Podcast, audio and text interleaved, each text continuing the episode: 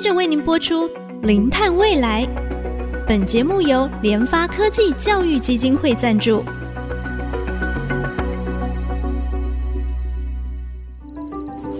前瞻能源新方向，以科学与科技迈向近零碳排，智慧永续，与您一同开创零碳未来。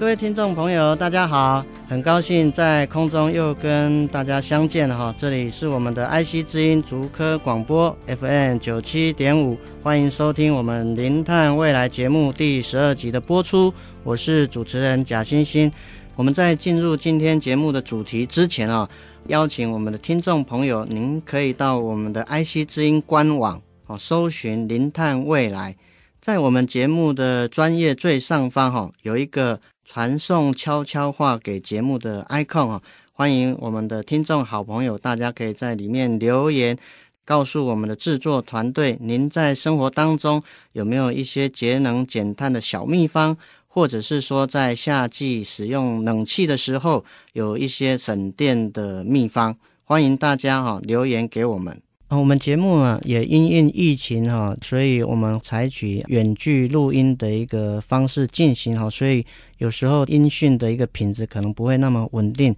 也请我们的听众朋友多多的包涵。在疫情期间呢，也请大家多注意自己的健康。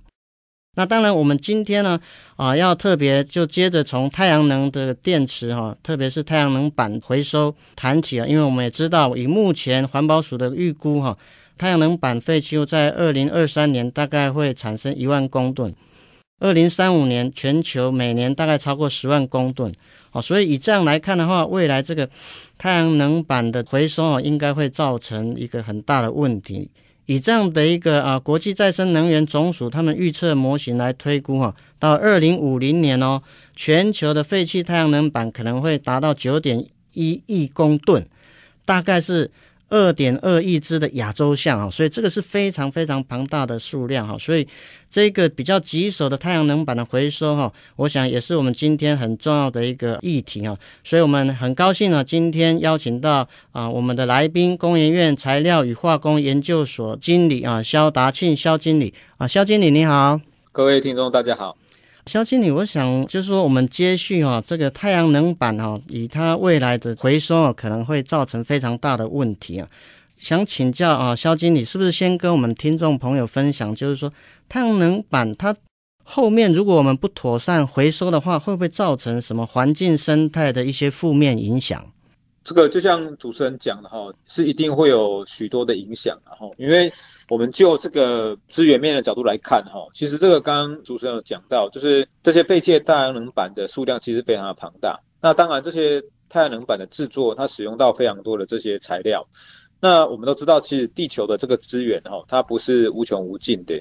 不停的开采的话，其实终究会有使用完的这个这个问题，哈。就算是没有到使用完的话，其实开采成本也会越来越高。例如说，其实呃，以往大家在讲的国际上的这个石油的资源哈，虽然说这个蕴藏量看起来很大，但是呢，开采成本其实也会越来越高。特别就是说，在一些油源如果存储在比较难开采的位置的话，它的开采成本是越来越高的。那还有前阵子因为这个乌俄战事的影响哈，其实全球非常多的这些金属的这个价格也波动的非常的厉害哈。那媒体也有。报道到就是关于说这个镍的这个价格非常不理性的飙涨哈，甚至还有戏称所谓的这个妖镍这个事件。对，那其实镍的这个的价格其实并不是说乌俄的战争才很快的才涨上去哈，其实这几年来其实镍镍价格已经慢慢的在爬升当中。那主要原因当然就是因为其实全球就矿源角度来看的话，高品质的这些镍的矿源哦，其实剩下并不多。目前在开采的很多的矿源，其他品级是比较差的。那比较差的这些矿源，它在开采也好，或者说后面的这个冶炼也好，它的成本都会比较高。所以呢，不管是从资源的角度来看，或者说经济的角度来看的话，其材料的循环使用其实都非常的重要。那当然，如果没有做好这个循环的这件事情的话，对于产业或者说甚甚至对于人类的这个生活面的影响，其实都是非常大的。是是，所以从这个资源的一个角度上面来看，当然它的啊、原料的取得其实越来越困难哦，加上啊、开采会对环境也会对整个一个经济的成本都有很大的影响。那么如果说像这些啊、就年限已经到的这个太阳能板啊，如果说就是都不管它随便乱丢的话。当然，除了造成这个环境的一些市容上面的一个不好看以外，还有没有可能就是说对环境上面它会造成一些什么的污染呢？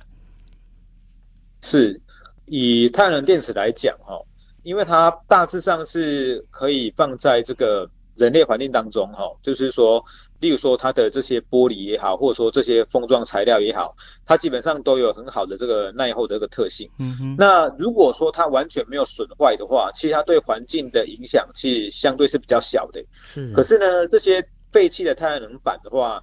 也很难保证说它完全都没有损坏。举例来讲好了，比如说可能因为一些天灾，比如说台风啊或地震啊，它可能会破损。好，那破损之后呢，如果你把它堆砌在这些户外的环境，经过这个呃，比如风吹雨打哈，其实它里面的一些金属的物料，它还是有可能会暴露裸露出来。那这些东西对于整个环境的污染的风险，它还是存在的，还是存在的。是，是。那么如果说就这样子来看的话，国际上对这个推动整个太阳能板它回收它的策略到底是怎么样？那么我们现在台湾是不是也有开始进行在这个太阳能板的回收？是，就像主持人刚刚提到的哈，这个到未来全球这个废弃太阳能的数量其实增加速度是非常的快的。那所以其实各国大概也都有拟定针对这个太阳能板回收的一些措施跟做法哈。当然，这个我想最指标大概就是就是欧盟哈，因为欧盟在这个绿色能源的使用其实比例是非常高的。那对于太阳能电池的使用，在全球也算是一个具轻重、具有这个指标性意义的一个地区哈。那所以当然这个废弃太阳能电池的回收。不管是欧盟也好，美国、日本也好，这些先进国家其实都有这个政策在实行哈。是。那国内当然也是，国内当然也是，因为未来的这个太阳能电池的装置量，在国内其实是会会一直增加，而且增加速度其实很快。当然，它废弃的这些太阳能板呢，就是必须要能够妥善的处理。所以现在呢，包括像经济部的科技专案的计划。就针对太阳能的电池哈，怎么样能够做到妥善的回收，然后让这个废弃的太阳能电池里面的有价的这些材料呢，能够回到它的循环体系当中，然后让整个呃产业链生态链呢能够永续的发展，其实都是技术在部件当中非常重要的方向。那像就是说，呃，目前因为整个太阳能板它回收，其实国际都。会相当重视这样的一个议题啊，都有制定它的这个回收。那太阳能板它的回收有没有一些特殊的一个技术？当然是有技术哈。太阳能板的回收，事实上刚刚跟大家提到的哈，不管是欧盟也好，不管是日本也好，其实都有针对太阳能板的回收去做这个技术的开发。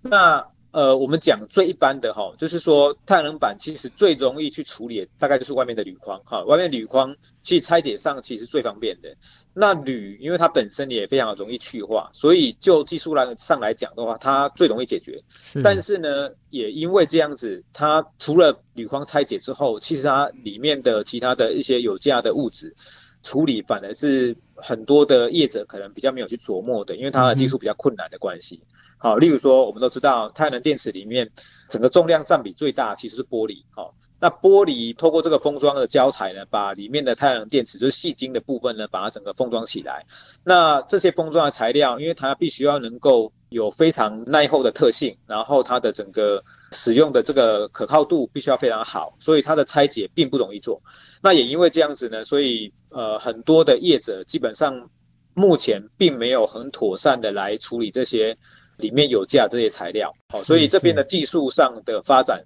就变成说是各国在这个太阳能电池的回收或者说拆解处理的一个重点的一个技术布局一个范畴。是是，所以从这方面来看的话，就是说各国它在发展太阳能，特别是刚刚提到的，就是玻璃材料这方面的一个回收技术哈，那么是不是都有一些经费的一个补贴在朝这方面的一个研发来走？是的，例如说刚刚跟大家提到的哈，就是因为这边的技术相对上来讲，国内在这几年其实是相对还并不是非常成熟，所以在经费的部分的话，确实国家在这个可以转案的计划上面是有补贴给，例如说工研院好，或者说像学校的这样的研发的的单位来去做这个技术的建立，好，所以针对不止玻璃的部分，还有包括里面像比如说细晶圆也好，或者说里面的一些金属的材料也好。怎么样去做这个回收？其实都是有技术在补贴开发的。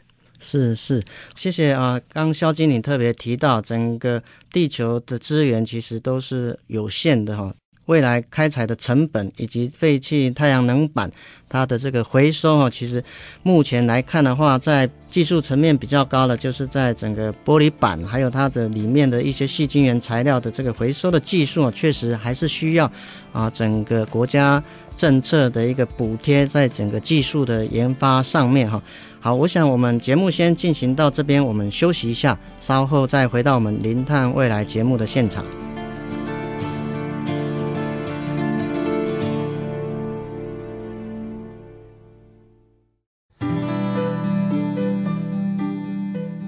欢迎回到我们零碳未来节目的现场。刚才我们跟啊工研院材料与化工研究所的经理啊肖经理啊有特别谈到太阳能板回收的议题啊。那当然，其实从我们过去对地球资源的开发，总是认为说资源是取之不尽、用之不绝，就不断不断的这个开发。但是其实我们可以看到，最近整个一个原物料资源开采的问题哦，其实都发现。资源真的是非常非常的宝贵。那当然，如果说我们从这个啊循环经济的一个制造上面来看的话，我们都知道三 R 哦，分别是 reduce 减少使用，reuse 物尽其用，跟 recycle 循环再造是解决环境问题的非常重要的一个原则。所以，我们过去整个全球商业模式的发展，就是开采、制造、使用。然后就丢掉啊，这种线性的经济脉络之下，其实也已经哈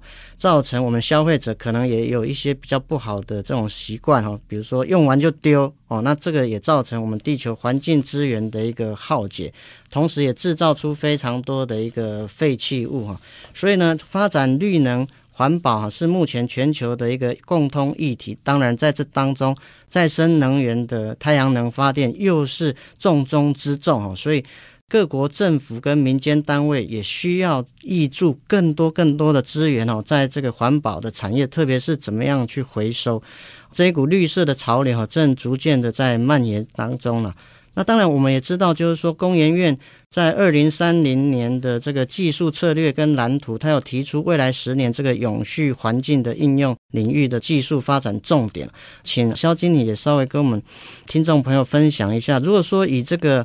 循环材料哈，它在这个永续循环当中，它扮演哪些角色？在这当中，是不是也有一些重点的材料呢？是我们要特别去加强它的整个循环的使用？以循环来讲的话，就 follow 刚刚我们说讨论这个太阳能电池这个技术哈。其实太阳能电池里面它最主要的几个材料，第一个就是刚刚提到的这个玻璃，好，然后第二个呢就是作为这个太阳能电池本身发电的主要的材料就是细晶圆，然后另外呢它里面还有很多的，例如说电极的材料使用到像铜哈。或或者说这些铜的合金这样子，是那甚至有一些电极的材料可能是使用到银，好这些相对来讲单价比较高一点的这些金属，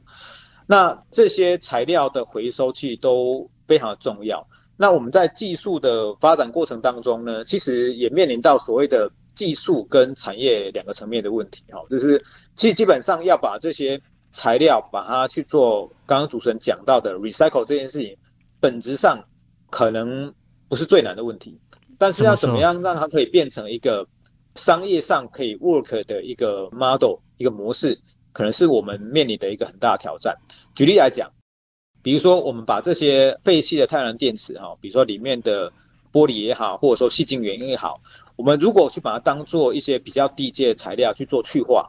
其实它是可以去化的。但是呢，如果它的材料的位阶定位在一个比较低的位阶的话，就代表说。它产生的这个价值可能是不高的，嗯哼。那产生价值不高的情况下，当业者投入进来的时候，就会面临一个问题：我可能花了十块钱的制成去把这些东西把它给取出来，但是呢，我的东西的售价可能只有两块钱，那这样它就没办法盈利。那没办法盈利的情况下，业者投入就会有它的这个困难。好，所以我们在做这个技术开发的时候，就要去思考说，好，我要怎么样做，能够让我提炼出来的材料价值发挥它的最大化。然后当它的价值提升的时候呢，它就能够第一个也让这个材料有比较好的一个去处，让他往高阶的方向去走。那第二个就是说，当有一天业者投入进来去做这件事的时候，它本身是能够盈利的。那这样的整个商业模式才能够永续的发展。是是，其实刚刚肖经理有特别提到了，确实在整个回收的一个过程当中，如果我投入的这个成本超出我最后产品的一个产出的价值哈，可能就没有这个经济的一个利益啊，所以厂商他要投入可能非常非常的不容易。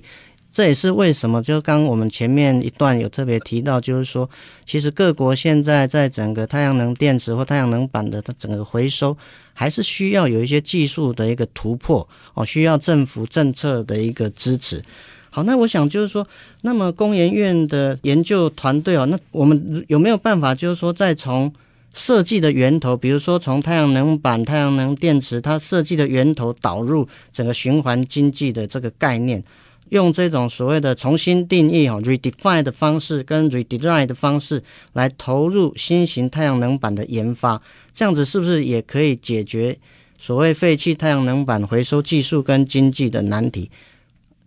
是，其实这件事情哈，就是说在以往哈，我们在做些这些，不管是材料也好，或者说零组件也好，甚至到系统也好，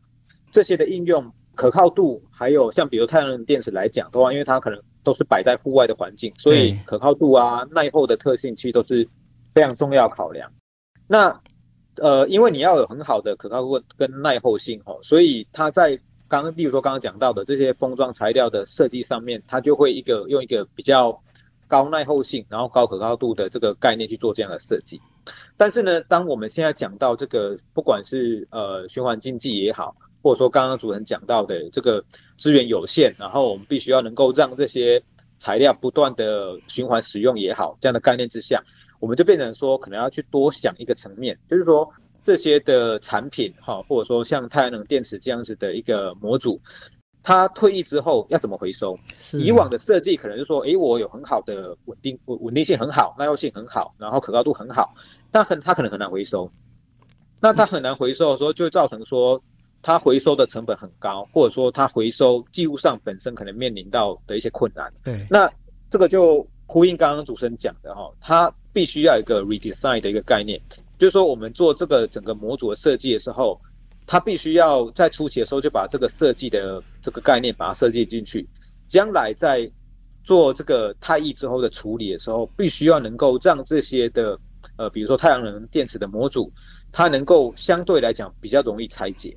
那比较容易拆解的话，它的回收的可能性就会变高，所以它将来的回收，呃，这件事情就比较能够做得好。是，但这件事情其实说实在也并不容易做，原因是因为这些产品呢，它有些东西其实跟安全的规范是有关系的。那我们做到好回收的话，可能会牺牲掉，如果它牺牲掉一些安全的规范的话，就是变成大家去思考问题。有一些产品它可能本身安全的规范比较没有那么高。但是有一些东西的安全规范很可能很高，比如说在回收的议题里面，可能还有呃，现在这个议题也非常热的，就是锂电池回收。对，那锂电池的部分的话，因为它可能装载在汽车里面，所以呢，它的安全的规规范要求就会相对很高。所以在考量到好回收跟考量到它的可靠度这件事情上，我们就必须要有全面性，哦，或者说更广的层面的考量。让它的整体的设计能够符合各方面的需求。是是，确实哈，好像我们在很多的一个设计或考量没有办法所谓的这种两全其美，就百分之百哈。刚刚肖经理有特别提到，在整个太阳能板的设计还有电池，我们需要考虑它的安全，又要可靠，又要在大自然的环境当中它要有耐候性，这些因素要加总起来。然后我们现在又要重新去思考，就是说未来回收的一个问题哦。所以确实哦，以现在的一个永续环境、永续制造的一个思维来讲的话，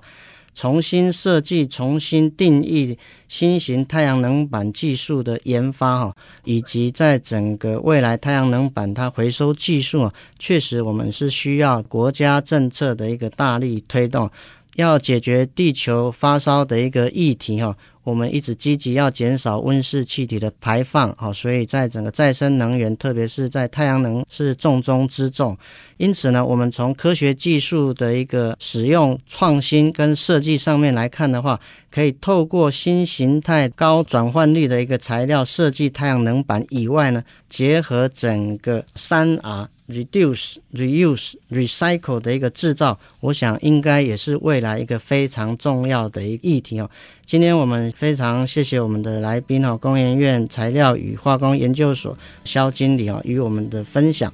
啊。我们的节目呢，除了在 IC 之音官网 AOD 哈可以随选随听以外，也同步在 Apple Podcast、Google Podcast 上线哦。欢迎我们上 Podcast 搜寻“零碳未来”，记得按下订阅。不要错过我们每一集的节目。当然，我们再次谢谢我们今天的来宾哈，工研院的肖达庆肖经理。我们节目就进行到这里，感谢大家的收听。我是主持人贾欣欣，下周同一时间我们再会。本节目由联发科技教育基金会赞助播出。联发科技教育基金会邀您一起响应净零碳排。以知识驱动更好的未来。